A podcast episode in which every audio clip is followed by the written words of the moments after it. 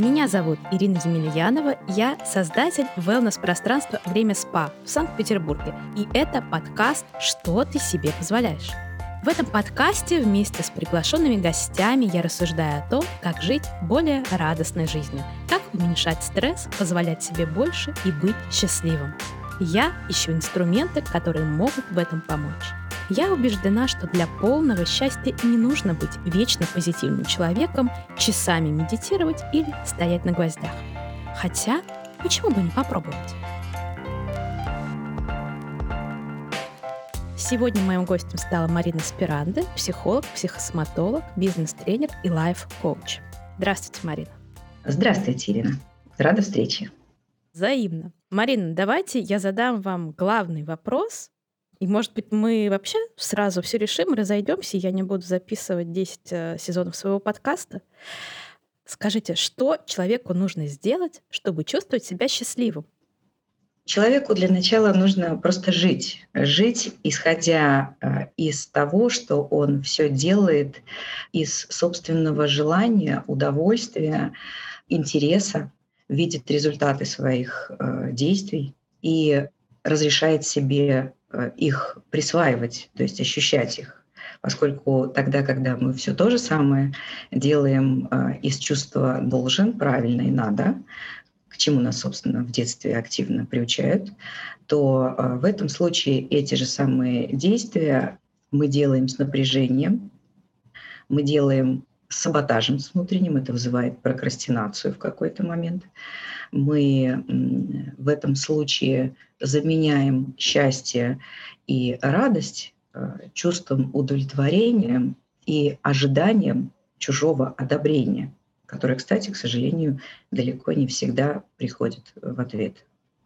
То есть просто жить и делать то, что мы делаем, но совершенно с другой мотивацией. Я вас поняла. Нет, все-таки придется немного в этом разобраться. Отлично. Марина, у меня к вам такой философский вопрос. Сейчас у нас на дворе 2021 год. Как вам кажется, объективно сейчас мы счастливее, чем раньше? Я имею в виду нас э, в целом как человечество. Счастливее ли мы сейчас или несчастнее, чем, скажем, 10, 20, 30 лет назад? Большой лак времени я бы не брала, потому что реальность разного времени она создает разные обстоятельства, и довольно сложно вот делать такой анализ. Конечно, э, принципиально состояние счастья, оно не питается обстоятельствами снаружи, а оно питается умением э, человека быть счастливым изнутри, то есть просто э, как бы его умением жить в состоянии счастья. Но, с другой стороны, обстоятельства последнего времени, вся эта история с эпидемией, как это ни странно, на мой взгляд, создала больше возможностей для проживания счастья, чем у нас было. Поскольку а, вся предыдущая жизнь а, была полна автоматизма, когда мы э, очень легко скрывались от э, решения накопившихся проблем, которые у нас э, были в работе или в личной жизни, просто путем своей занятости и путем огромного количества наработанных привычек. То есть я могу убежать на работу, чтобы не решать дома какие-то имеющиеся у меня там проблемы, с работы я могу убежать, э, там, не знаю, к друзьям и подружкам, чтобы э, с ними разрядить напряжение, которое у меня от того, что я занимаюсь делом, которое мне не нравится.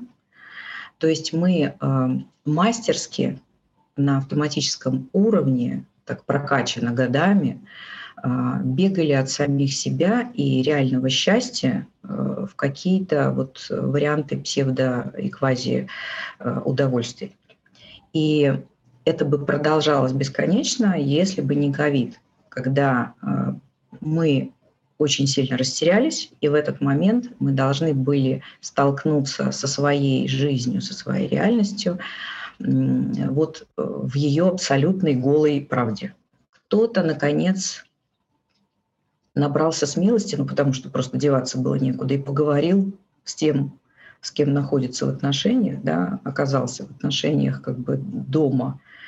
И э, пришлось выяснять э, такие давно нависшие вопросы, передоговариваться, может быть, а может быть, честно признаться, что, наверное, может быть, надо дать друг другу возможность быть счастливыми как-то без участия друг друга, да. А кто-то, наоборот, обнаружил, что давно нужно принимать решение быть вместе, потому что я не могу больше без этого человека и не хочу. А, люди научились друг с другом как-то определять свои границы. У нас с этим всегда проблема, да. А, то есть просто пришлось, пришлось как-то а, друг другу сообщать, что мы есть в пространстве, у нас есть границы, и нам нужно каким-то образом вот э, договариваться, как это все будет происходить. Можно ли сказать, что ковид это стал такой глобальный толчок к большему уровню осознанности? А, я бы сказала так. Я бы сказала, что не осознанности, а настоящести. Потому что дальше у человека возникает э, вопрос, пойдет ли он в осознанность или не пойдет. Но то, что он уже был вынужден пойти в настоящесть и что-то с этим делать, это точно. Потому что осознанность предполагает, что если я там, оказавшись дома с тем человеком, с кем я нахожусь в вялотекущем конфликте, и теперь мне нужно с этим что-то поделать, то я уже ну, как буду вынуждена что-то делать. Но э, буду ли я осознанным, то есть, например, возьму ли я на себя ответственность за то, что вот, имеющиеся отношения, в них столько же моего вклада, сколько у другого человека. Или я обвиню этого человека и э, ну, буду поступать исходя из этого. Э, это уже вопрос второй. То есть первый вопрос – однозначный настоящесть, когда мы прям увидели свою реальность э, очень по-честному. А вот по поводу осознанности – это вопрос. Не факт, не уверена. Как это все повлияло на наш уровень счастья, как вам кажется? Он вырос, он а, упал, он остался на том же уровне? Ну, э, в принципе, исходя из того, что происходит с нашей психикой э, вот в подобных ситуациях, я думаю, что все наши слушатели хотя бы однажды смотрели э, фильмы «Катастрофы» и видели, что, как правило, пара героев, у них как-то всегда пара героев выживает, да, а, обычно пережив все э, вот те траблы, которые выпадают на их э, историю, они потом переживают очень острое ощущение счастья и, как правило, еще и любви. А, это наше свойство психики, то есть эволюции так заложено, что после того, как что-то угрожало нашей жизни, мы острее воспринимаем вот э, те самые настоящие ценности – и в первую очередь вот это ощущение счастья, ощущение счастья от жизни, от того, что мы дышим, от того, что мы можем ходить свободно по улице, от того, что мы можем общаться друг с другом, да, прикасаться друг к другу. То есть вот эти очень простые человеческие вещи, настоящие, они э, переживаются очень остро. Я, кстати, сейчас вспомнила, как а, после ковида, едва выздоровев, какая-то одна из первых прогулок, зимой в декабре вышла, и шел снег, и на мой рукав упала снежинка. Она была такая прекрасная, эта снежинка, что я совершенно как бы не особо сентиментальный в жизни человек. Я прям стояла минут 15 ее разглядывала и рыдала от того, боже, какая прекрасная снежинка, и как вообще все в этом мире чудесно. Но вот, э, знаете, сразу такой вопрос, а насколько долговременно это ощущение, насколько оно задержится сейчас у нас? Это уже вопрос как раз к осознанности потому что наш организм так устроен, что э, когда мы говорим об управлении эмоциями, э, мы в этом плане подразумеваем, что есть момент, которым мы не управляем, он физиологический, то есть 5-7 секунд какая-то эмоция там штырит очень сильно э, в ответ на какой-то раздражитель. Хорошо, если это хорошая эмоция какая-то, приятная, да, и сложно, когда это эмоция какая-то э, негативная, которую мы переживаем очень сложно или не умеем переживать, да. Но дальше встает вопрос. А, дальше наступает уже не эмоция, а эмоциональное состояние. И мы или осознанно, или неосознанно разрешаем себе а, в этом состоянии находиться.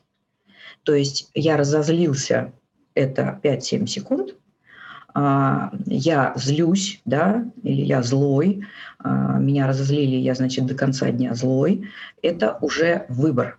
То же самое о счастье. Если, получив удивительный дар вот этого глубокого переживания, настоящих э, ценностей, очень таких неподверженных времени, а, человеческих отношений, вот э, как бы такой открытости, искренности, умения друг друга поддержать, потому что огромное количество было разных таких, ну, сейчас они называются флешмобов, да, э, когда люди в поддержку друг другу запускали какие-то э, активности. Сразу вспоминаются итальянцы, которые там устроили совершенно потрясающие там эти песни, да, которые э, пели э, каждый у себя дома.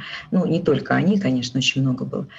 Э, когда мы сейчас это все оценили, а, когда мы пересмотрели свою жизнь с точки зрения своих активностей, где появилось много совершенно других видов радости для себя, которые мы вернули себе в жизнь, да, хватит ли нашей осознанности на то, чтобы это счастье полученное превратить в образ жизни?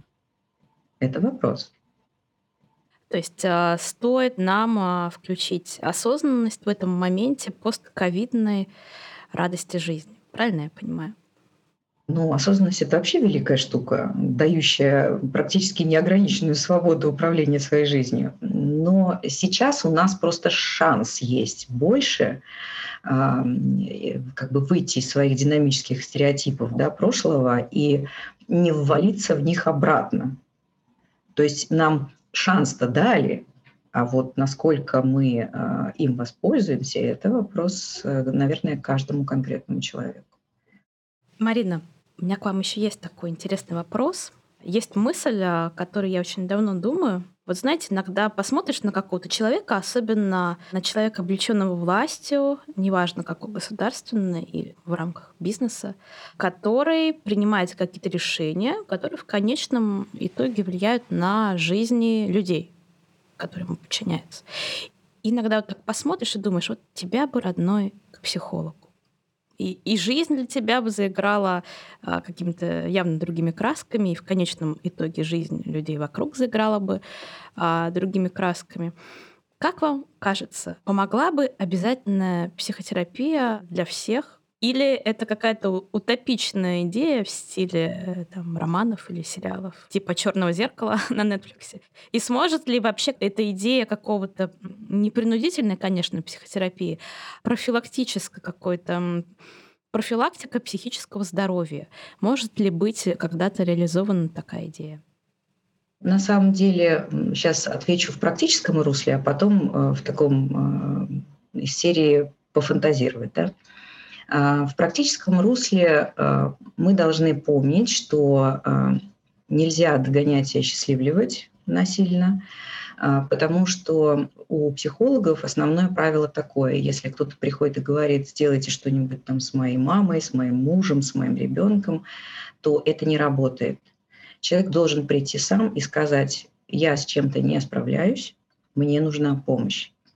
Пока он сам а, не как бы готов будет сделать такой запрос, чтобы услышать и начать что-то менять, а, практически каких-то результатов ждать невозможно, потому что если психолог, конечно, сам не э, является недолеченным, он не будет решать ничего за своего клиента. И э, есть э, старая пословица, можно привести лошадь к водопою, только нельзя заставить ее напиться. И очень большой труд часто у родных составляет мотивировать кого-то там из, членов своей семьи да, обратиться к психологу, потому что это должна быть именно своя история. Один из моих коллег говорит замечательную фразу. Если вы можете прожить в той реальности, в которой вам не нравится, но вы живете, хотя бы еще один день, не приходите ко мне, не тратьте мое время и ваши деньги. Приходите ко мне только тогда, когда вы лучше сдохнете, чем жить дальше в том, в чем вы живете. И в этом несмотря на грубость этой фразы, есть очень большая мудрость, потому что тогда появляется мотивация. То есть э, мы так странно устроены, что пока э, нам хвост не прищемило, мы отворачиваемся от того, что нас привело туда, где нам прищемило хвост. То есть мы хотим разбираться с причинами наших проблем только тогда, когда проблемы стали нестерпимыми. Вот так мы устроены. Пока можно каким-то образом хоть немножко дышать, хоть немножко, там, не знаю, выживать, да, и мы можем всегда сравнить это с, с тем, как у кого-то другого, мы будем терпеть. Поэтому я мало верю в то, что э, профилактический уровень э, такой психотерапии, он э, ну, может что-то дать.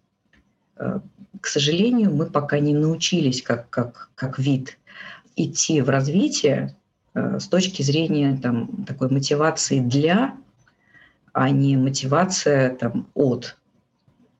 То есть, ну, не знаю, может быть, э, со мной там кто-то не согласится. Такие единичные люди есть, которые развиваются просто потому, что они хотят развиваться. То есть сейчас появились э, клиенты, которые приходят, например, именно не на психотерапию, а на лайф-коучинг, когда они э, профилактируют проблемы, например, в своей жизни и бизнесе. Это так называемый такой психологический фитнес. То есть раз в неделю есть встречи, где мы обсуждаем моменты, которые человек зафиксировал у себя как э, такие дискомфортные, где он почувствовал, что что-то пошло не так.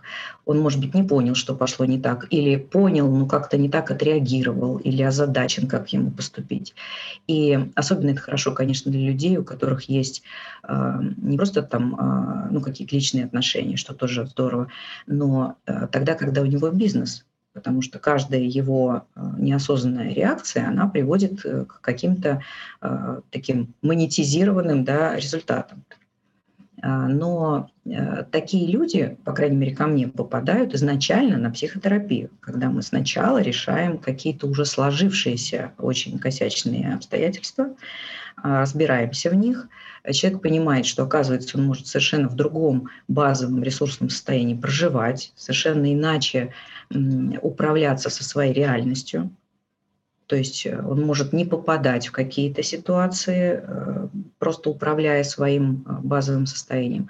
И уже дальше мы переходим в такой формат взаимодействия. Но я могу сказать, что таких людей в отношении тех, кто пришел с психотерапевтическим запросом и как бы находится в его решении или решил его, да, а, но это процентов, наверное, 10-15. Я считаю, что, конечно, за этими людьми будущее однозначно. Вот. Если в плане фантазий, да, пофантазировать, как бы пошла наша жизнь, если бы, например, люди, которые нами управляют, а, они подверглись некой психотерапии. А, слушайте, ну давайте посмотрим на это так. Кто обращается за психологической помощью? Тот, у кого проблемы.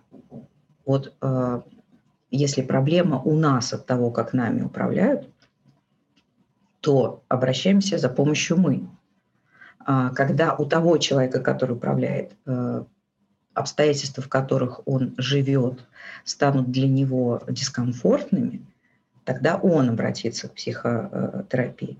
Здесь вопрос, насколько мы помогаем этому человеку почувствовать, что он что-то делает не так психотерапия нужна каждому человеку? Есть э, такая э, ржачная версия ответа, которую психотерапевты иногда говорят. Психотерапия нужна не всем, только тем, у кого есть мама. Вот. Ну, вообще ответ, э, ответ такой. Мы же можем рассматривать инструмент работы со своей психикой или для преодоления каких-то проблем – или для повышения своей э, как бы управляемости, понимания того, как мы действуем, и выбора лучших стратегий, то есть именно для развития. И тогда она нужна всем, потому что мы уже понимаем, как работает, например, наше физическое тело. То есть, ну, если мы э, целый день там, по горам ползали, мы понимаем, что у нас э, после этого болят мышцы там, ног. Если мы все новогодние праздники э, лопали оливье, то мы, в принципе, смиренно воспринимаем э, там, обострение какого-нибудь там гастрита, холецистита, да, и, и какие-то еще там проблемы, которые у нас возникают после праздников. То есть это мы понимаем причинно-следственные связи.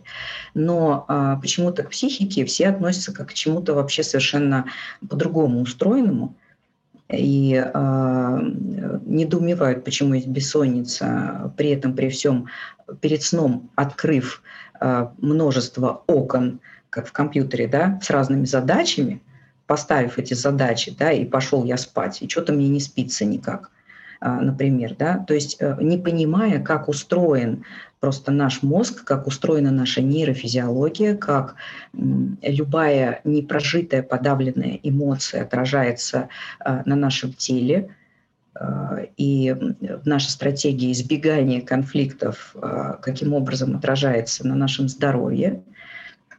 Если мы этого всего не понимаем и не управляем тем, что мы думаем, чувствуем и делаем через психику, то естественно, мы менее эффективны как минимум.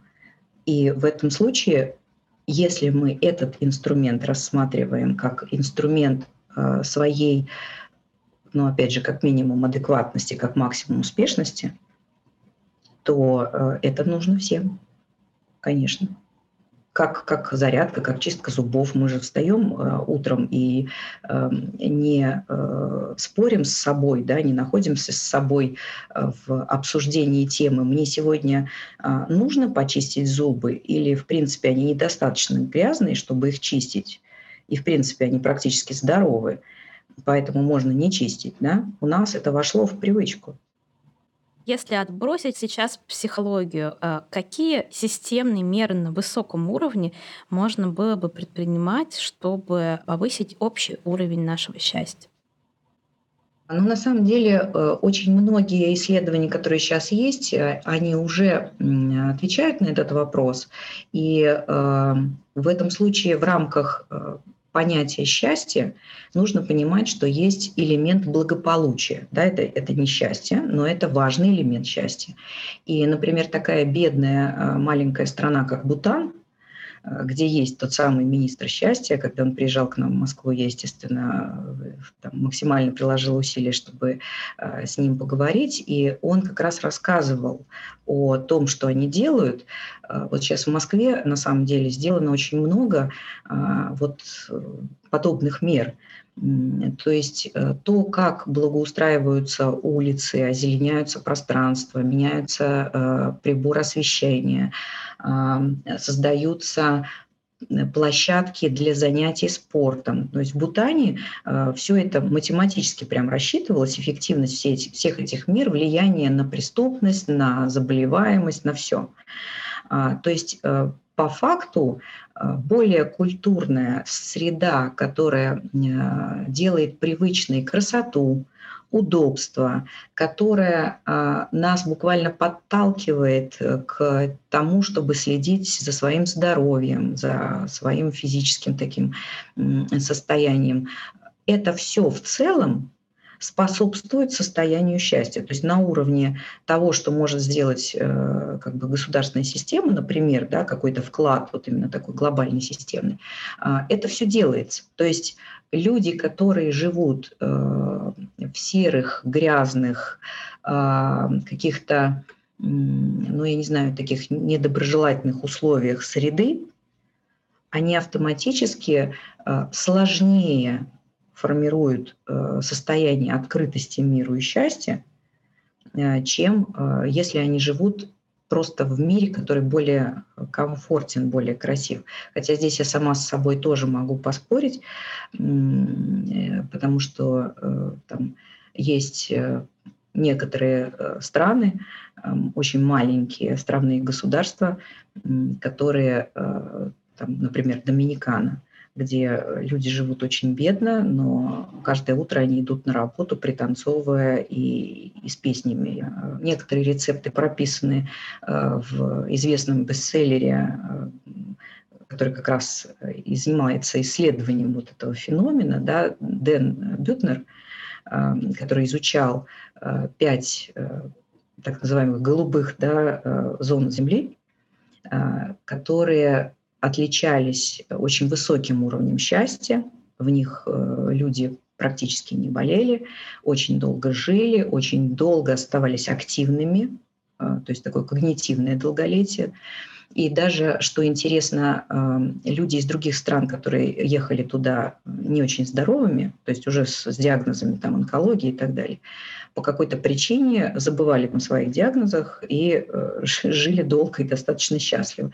И вот его исследование, оно как раз показывает, что когда мы живем а, из состояния гармонии с собой, с миром, с другими, когда мы живем, а, делая то, что мы делаем из любви, из желания, вот из вдохновения, мы понимаем, зачем мы просыпаемся утром, то есть мы не выживаем в течение дня, а мы понимаем, проснувшись утром, что мы так рады возможности делать нечто, ради этого стоит проснуться, мы нашли это и осуществляем, то это принципиально меняет жизнь. И мы возвращаемся, как бы э, делая некую такую кольцевую структуру к тому, с чего мы начали, тогда, когда мы делаем не из чувства долга, правильности э, или вины да, что-то, а мы э, делаем, потому что мы получаем от этого удовольствие,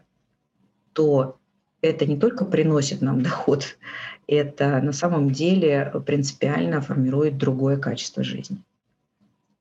Марина, а есть ли какой-то возрастной предел, а, когда можно сказать, ну, все, дорогой, вот ты прожил свою жизнь так, как прожил, хорошо, плохо, неизвестно. Но вот сейчас ты уже сделать ничего не можешь, счастливым тебе уже не быть. Как знаете, поговорка «не жили хорошо, нечего и начинать». Не был счастливым, но извини. Game over. Конечно, есть такой момент. Э, этот момент, как правило, случается вместе с похоронной процессией. Вот, то есть, ну, если до этого не попробовал, то уже точно не получится попробовать.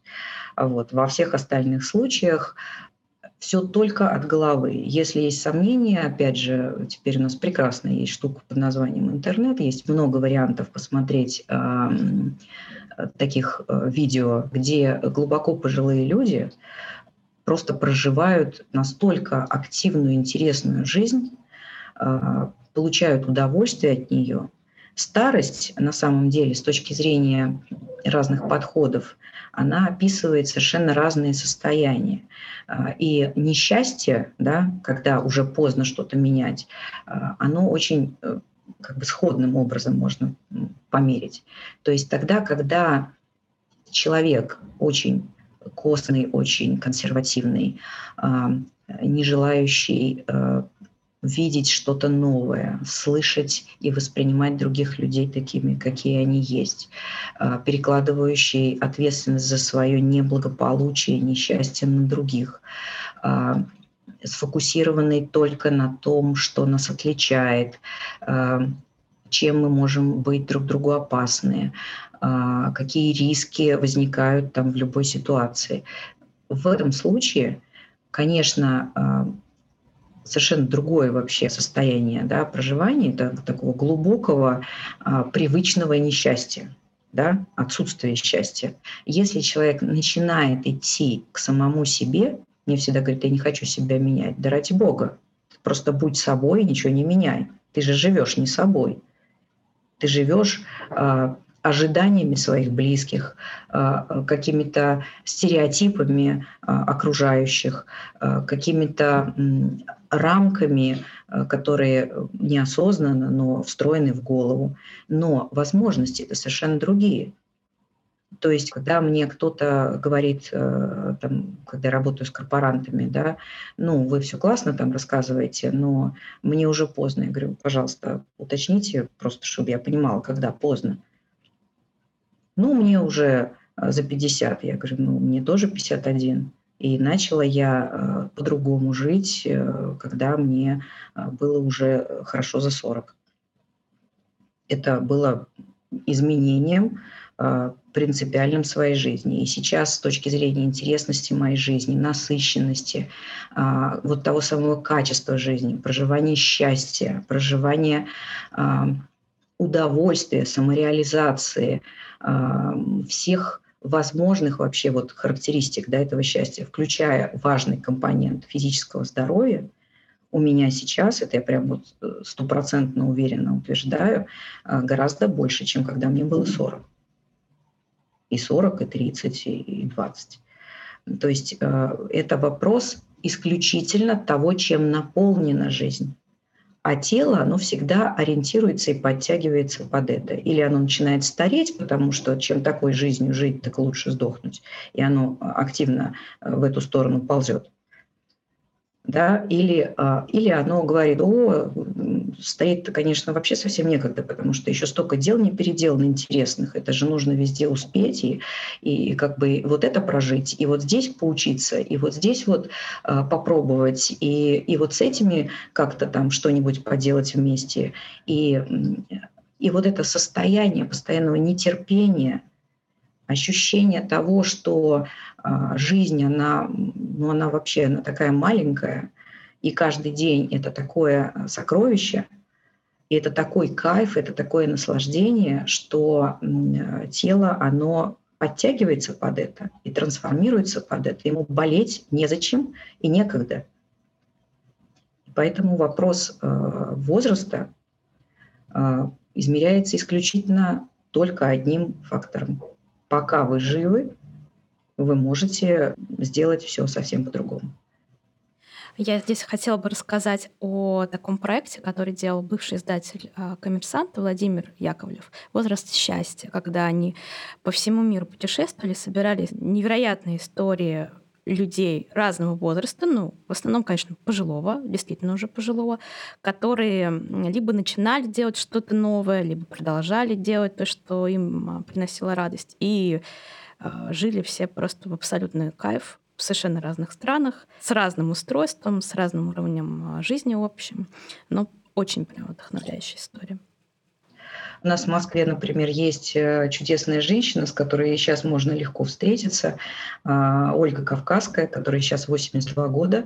Это один из самых э, пожилых инструкторов йоги, причем, обращая внимание, это речь идет не об обычной йоге, это речь идет о горячей йоге, о бикрам-йоге, которая сама по себе не слабое испытание даже для молодых.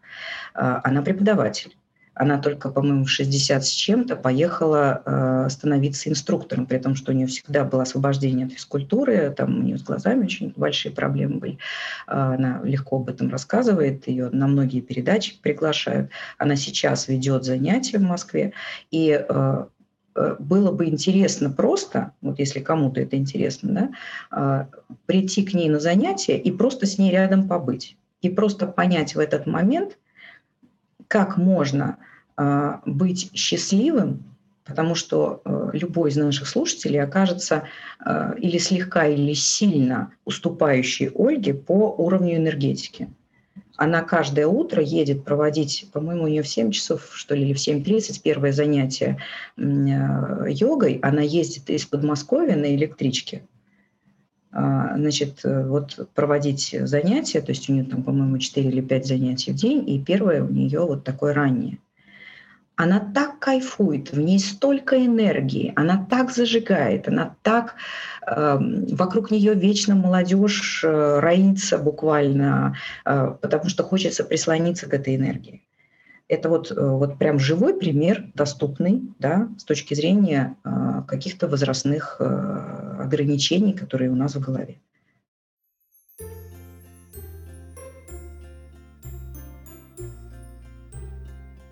Марина, у нас а, с вами остался блиц. А, короткий вопрос, короткий ответ. Да. Что такое счастье, по-вашему? Счастье – это настоящесть, в первую очередь. Ваш самый счастливый день в жизни? Каждый. А когда вы в последний раз чувствовали себя особенно счастливой?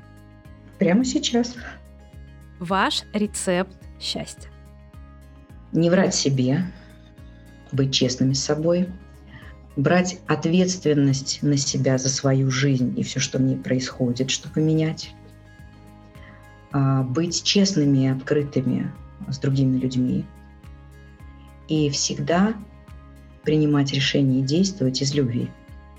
Марина, спасибо вам огромное за эту увлекательную, глубокую беседу. Я рада, благодарю, Ирина.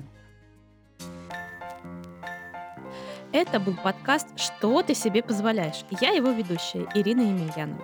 Слушайте подкаст на всех доступных для этого платформах, ставьте свои оценки и обязательно пишите в комментариях, чего именно вам не хватает для счастья. И, возможно, в следующем выпуске мы поговорим именно на эту тему. До встречи!